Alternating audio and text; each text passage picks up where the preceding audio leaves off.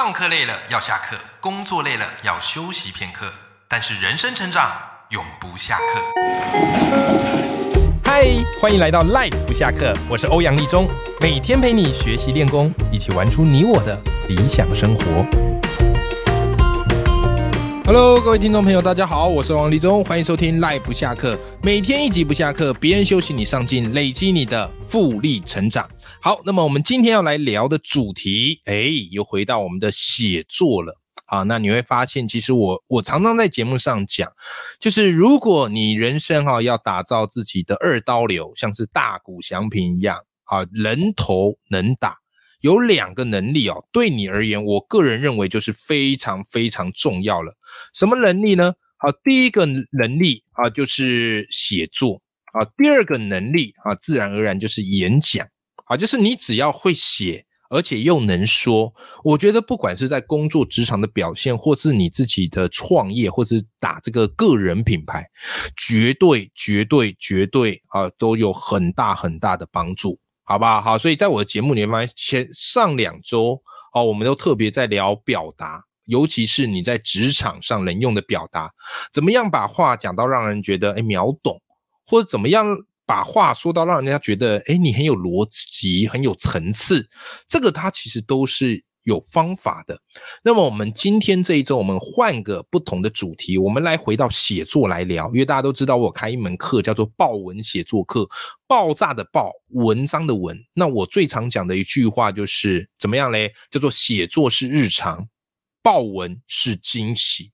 而日常才是你生活的本质，所以写作没有捷径。我可以跟你讲方法，但是你要知道一件事，就是方法跟捷径不一样，好不好？方法跟捷径它不是画上等号的，好不好？方法只是确保你能够抵达这个目的地，啊，它的方向是对的。OK，好，那么今天我们的写作来聊一个大家很感兴趣的话题，就是写作我们怎么样去下一个好标题。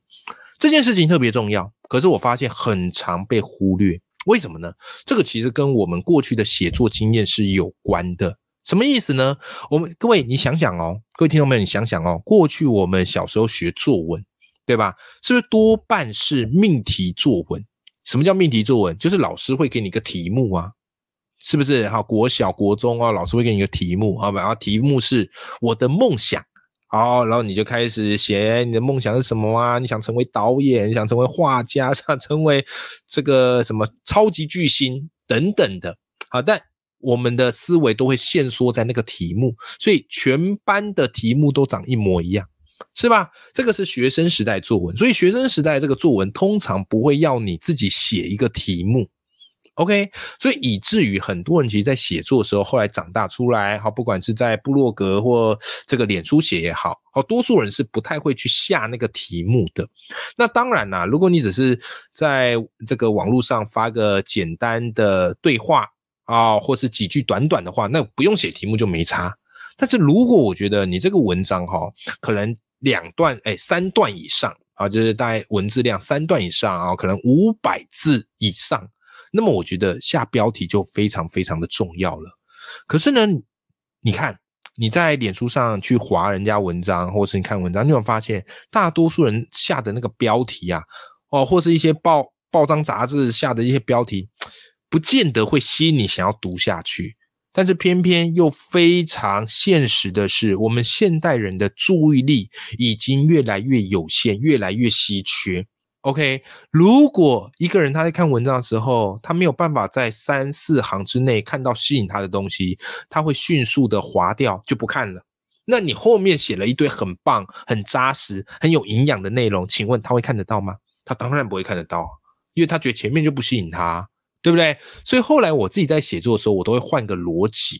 哦，都换了，就是要告诉自己说，其实标题就决定读者会不会打开你的文章，甚至把它读完。因此，标题是非常非常非常重要的。所以今天这期节目，我就要来特别跟你聊一聊几个我自己很喜欢用的下标题的方式，直接分享给你。好，如果你自己平常有在写作，我也欢迎哈，你可以把它拿去试用看看。好，就是你要有慢慢有一个标题逻辑。所以以我自己在写为例哦，其实我发现我其实写我标题通常都是整篇文章写完再回头去想，为什么呢？因为我标题通常要想很久，而且会修好几次。好，所以好标题，各位你不要你不要想说今天听完这期节目，我下这个标题都跟鬼神一样，都很猛。没有，好标题都是慢慢修出来的。所以我后来很多的标题，我可能是一修、二修、三修，慢慢把它修到我觉得还不错。好，那么今天就要来跟大家分享，有几个下标的方式是很好用、很实用的。首先第一个方式哦，叫做对话法。对话法标题，什么叫做对话法标题呢？基本上这个标题它是在一句话里面有两句话的意思，就是它在这个标题里面本身就是一个完整的对话啊，完整的对话。那通常做法是前面会讲一个呃你会常说的话，而后面。会去反驳前面那句话，或是后面会去打脸前面那句话，回击那句话，使得前后造成了一个冲突性，所以它会变得蛮像那种脱口秀的段子啊，所以会形成一种很有趣的对话性。好，那这个对话法哈，我举几个例子，你先感受一下。好，我举几个例子，好，比方你能不能让着点孩子？不能，我特别用语气去做加强。你看哦，你去想哦，你能不能让着点孩子？你在看这个标题的时候，你可能心里想的是：哎，对呀，让孩子天经地义呀，就让他嘛。可是后面突然来一句不能，有没有？是不是打脸前面那一句？因此这个标题就带出了这篇文章可能在聊的是有些熊孩子，你要教他，不是让他，对不对？好，所以他用这样的一个方式呈现，你就觉得哎，好玩。好，那同样概念，我们再试一句，我们再试一个标题哈。别想要我跟孩子道歉，对不起，有没有？有没有？它其实同个标题，只是我故意用语句让你去感受一下，好，那种差别性。好，所以你可以想象哈，这篇文章可能谈的是什么呢？就是我们当父母，对不对？啊，有时候怎么样嘞？我们自己做错拉不下脸啊，所以我们可能就说别想让我跟孩子道歉，但是后面我们马上一个打脸前面一句对不起。啊，所以这篇文章可能谈的调性是，有时候做大人的适度的啊，做错了就适度的认错，反而可以让孩子学到认错的可贵。那比起硬凹啊，或是检讨孩子态度不佳，或许有时候直白的道歉会是一个更好的解法，对不对？好，或者我们也可以怎么玩呢？好，比方说，呃，再答应他，我就孙子。啊，这个人每次做事都这个什么都这个唬烂我，好都这个什么都凹我，所以我如果再答应他，我就是他孙子，有没有很气？然后后面立刻来一个什么？哎，现在你可能就会了，爷爷。所以这个标点它就变，再答应他，我就是孙子，爷爷，有没有啊？上一秒马的，下一秒好的，好这样的一个概念。好，所以这个就是我们在对话法的标题的玩法。那这个标题，这个呃对话法哈，它其实。呃，普遍在网络上比较少看到有人有在用啊，因为它需要一些巧思，然后或者是有一些幽默感的思维。但是你如果能够用得出来的话，我跟你讲，这个标题的效果会非常好。好，这个标题的效果非非常好。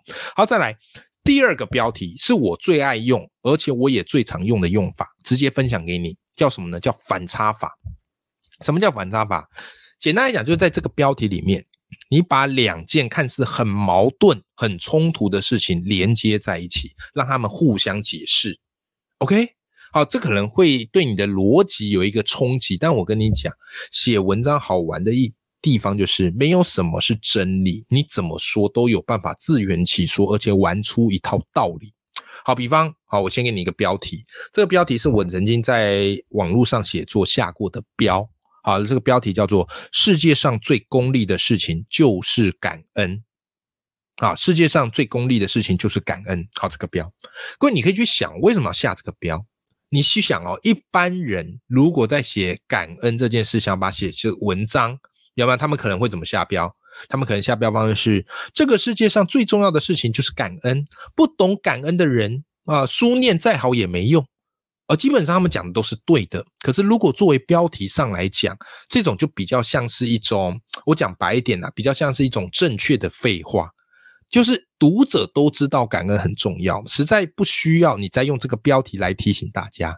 所以不是说这个概念不能讲哦，而是如果我们要讲，我们要换个方式讲，然后让人觉得有一种耳目一新的感觉，换个说法。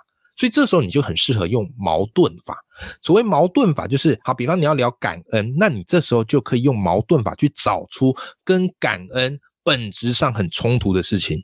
感恩跟功利嘛，这本质上是很冲突嘛。但是我如果说世界上最功利的事情就是感恩，其实我要讲的是，因为感恩的人他通常会得到一切，大家都很喜欢感恩的人，所以愿意把更多的好处、机会介绍或是让给他，对吧？反差法。所以反差法就可以有效的把你的文章的那个亮点跟立体感做出来，这个是标题的下法。好，我再举几个比较简单的例子啊，比方说，我以前留级，现在教孩子上进，留级上进互相矛盾嘛，我们把它放在一起，对不对？或者是有些事情慢慢来比较快，呃，有没有？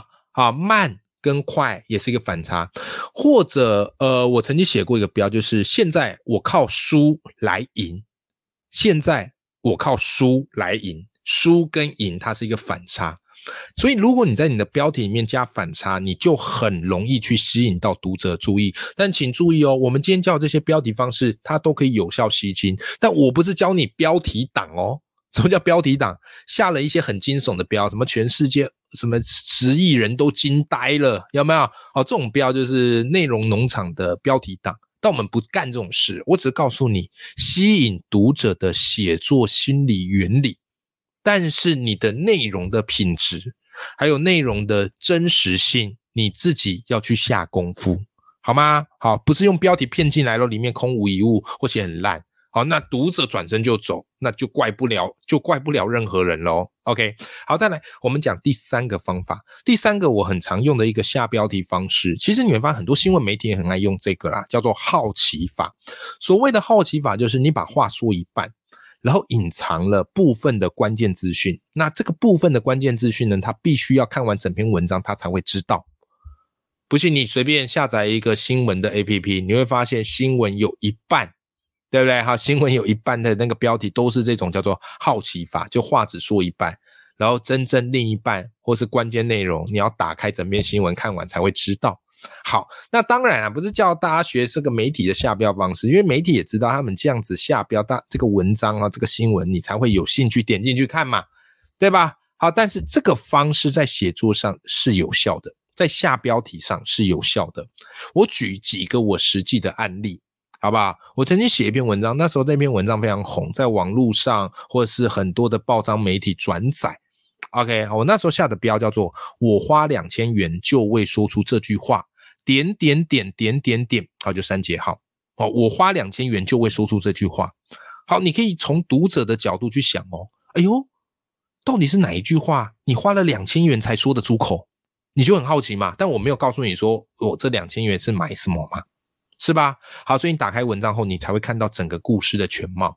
好，事实上我那时候做什么？我事实上那时候因为很流行那个北医女的学霸笔记，有没有一个北医女考上医科，就把她过去做笔记变成商品，好在市面上贩售。那我那时候是老师嘛，我就买来啊买来给学生看。但是我不是要他们学习他做笔记的方式，而是我要告诉他们一个很重要的道理。我说这世界上最可怕的不是比别人比你。还聪明，而是比你还聪明的人，还比你努力啊！我是要来讲这件事情，对吧？好，但如果我的标题就直接爆雷，说：“哎呀，这世界上啊，怎么样？不怕别人比你聪明，怕别人比你努力。”那基本上这篇文章就会变得比较没有那么新鲜，所以我就会用这种好奇法，把话藏一半，然后人们在点开，读者在点开之后，他就觉得自己像在玩寻宝游戏。的感觉，好不好？好，或者假设你要写一篇亲子沟通的文章啊，你内容都很好哦，你内容都很好哦，好，但是我们可能下标，我就可以用这样的方式，叫做一句不该说，但百分之八十的父母都说过，有没有感受一下？一句不该说，但百分之八十的父母都说过，是读者就会迫不及待想点开看看自己有没有说过那句话，或者看看自己的父母有没有说过那句话。也就是我们在标题就埋一个悬念，然后看完文章，他才可以满足他这个悬疑感，好不好？或者我以前也写过一篇文章谈时间管理，那我的下标方式，我的句型就是这样：你需要的不是时间管理，而是点点点点点点。好，那个点点点点点点很好用啊，啊，就是一个未完待续的感觉。好，那其实我这篇文章在谈的什么呢？就是你要把时间填满，啊，你要把时间填满，再来谈时间管理嘛。你如果都没什么事情好做，有什么好时间管理的？好，这个叫做好奇法，好，好奇法。好，再来最后一种，哈，最后一种我觉得在网络上也很好用，好，在网络上写文章或部落格文章很好用，叫什么呢？叫做共鸣法。那这个共鸣法是什么意思呢？很简单，就是我们要想办法从读者的角度出发，然后选择跟读者站在一起。我跟你讲，有时候在写作的时候，很多人会陷入一个问题，就是很容易越写越觉得自己有优越感，然后会变很像是在跟读者说教。但你想想嘛，你在看别人文章，你喜欢人家跟你说教吗？哦，如果你喜欢人人家跟你说教，代表你个性还不错，然后也很乐于学习，好不好？但正常哦，我一般人看到这个文章说教意味很浓厚，都会觉得有点反感。好，所以有时候我们标题下法就是，我们可以去设计一些跟读者站在一起的文章，而且由我们的话来讲出这些共同的心声。OK，这个做法就很好用。那我跟你讲，这个做法很简单，你掌握一个人称，叫做我们。多用我们，就很容易帮读者拉成一线。举个例子，好，我随便举几个共鸣法哈。我们努力的意义就是决定能与谁同行，有没有？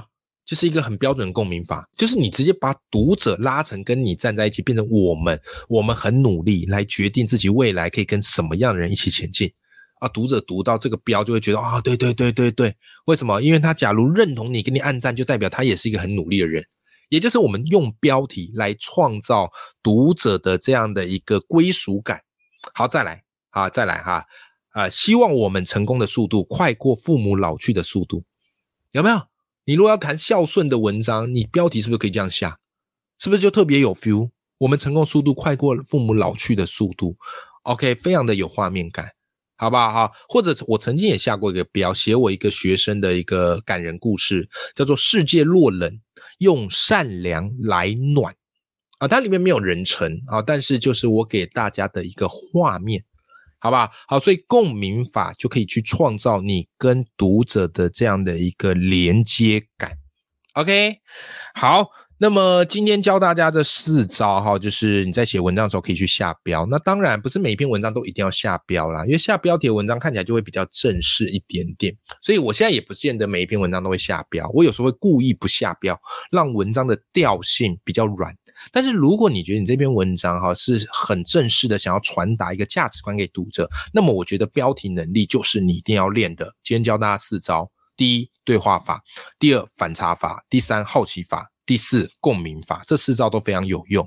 好，那如果你想要再去学更多有关写作技巧，或者在网络上经营写作、创造自己个人品牌方法，我有一门线上课叫做“爆文写作课”，爆炸的爆，文章的文。好，这我都一定要讲清楚，要不很多人会以为是花豹的那个纹路，不是？好，爆炸豹文章的文，好，豹文写作课，你只要在 Google 打豹文写作课，啊，或者是看我们的节目资讯栏，我都把链接放在里面了。好，你点进去啊，那你就可以去购买来做学习，只要购买一次哦，就可以无限学习，随时学地。这就是后来我很喜欢做线上课的原因啊，因为大家时间都很宝贵，假日也不见得能够抽身，因为还有家庭嘛。所以就变成说，哎，我们用线上课的方式，让你想学的时候随时都能学。那这门课你放心哦，因为这门课其实很多人都有参加，很多学员都有参加。好，目前已经超过三千三百位学员参加。那么写作最怕就自己闷不吭声的，然后自己那边写写一写就放弃。所以你需要一个 team，你需要一些伙伴，然后彼此前进。那你只要加入我们这个报文写作课，我们也会有一个脸书的社团。然后你就可以加入，那我们在里面都会去发我们平常练习的一些文章，大家彼此交流，彼此激励，好不好？很多很多人写着写着，哎，慢慢就有机会被看见，然后就有机会开始出书。好，所以也邀请你可以一起加入我们报文写作课的大家庭。好，那今天节目的最后哈，来跟大家分享几个我觉得超级棒的留言，看了我都好感动的留言，好不好？好看都很感动的留言。好，来，呃，今天这个留言啊，是这个哎，九令啊，蔡依林那个九令吗？J O L I N and A P L L E 九令 Apple 是念 Apple 吗？哈，九令他说啊。上班前要上课，下班后再上课，你也太认真了吧，太励志了吧？好，但我喜欢这个标题哦，因为我们这个留言都会看到它的第一行会是粗黑体，好，那我就把它当做是一个标题啦，好不好？它的标题是上班前要上课，下班后再上课，太认真了，九令。好，九令说什么呢？他说从知道欧阳老师。之后就开始追踪到现在，不管是书籍也好，还是报文写作课也好，每一个都挤好挤满再重复。哇哦，九令，谢谢你，谢谢你，因为我自己开线上课的频率还算蛮高，我给自己一个呃，该怎么讲？我给自己一个挑战，就是每年我都要出一档线上课，每年我都要有新的东西可以来跟大家来做分享。所以去年是报文写作课，今年就是爆发阅读课。好吧，那明年呢？哎，会是什么课？大家敬请期待一下哈。那非常谢谢九令的支持，因为做每一档线上课，其实我背后都是花非常多的心血。好，你提早一年前就开始做准备、做编排啊，去收集一些案例啊。所以九令说，真的很喜欢老师说的每一集，吸收很多。谢谢老师。对啊，其实这就是我想给大家的，因为大家的时间很宝贵。那每天你只需要花十五到二十分钟，我跟你讲一个概念。然后你也不要想说，哎，这个用得到还用不到。其实我跟你讲，成人的学习是用得到也好，用不到也好，先把它据为己有，然后把它成为你知识的储藏储这个什么储藏箱。总有一天，它会自动的提取，然后自动的把它用出来。这个是我们的学习方式，这个就叫做碎片化的学习。好，谢谢九令的这个支持，也谢谢你看到我的用心。我很希望我的每一集节目都可以保有含金量，而且还免钱的。对吧？好，就是你如果很喜欢我的课程，你去付费支持我，我很感谢你。但是如果哎听我的节目，虽然是免费的，我也很感谢你，因为我就是想跟你分享。OK，好，谢谢九令，那也欢迎大家哈，都可以这个在我的节目里面留言，那我也会定期哈来念一些很棒的留言送给大家，好跟大家分享。好的，我们今天这期节目就到这边，好，永远要记住眼里有光，心中有火的自己，祝福大家在写文章的时候都可以灵感源源不绝，下个好标题吸引读者一起来看。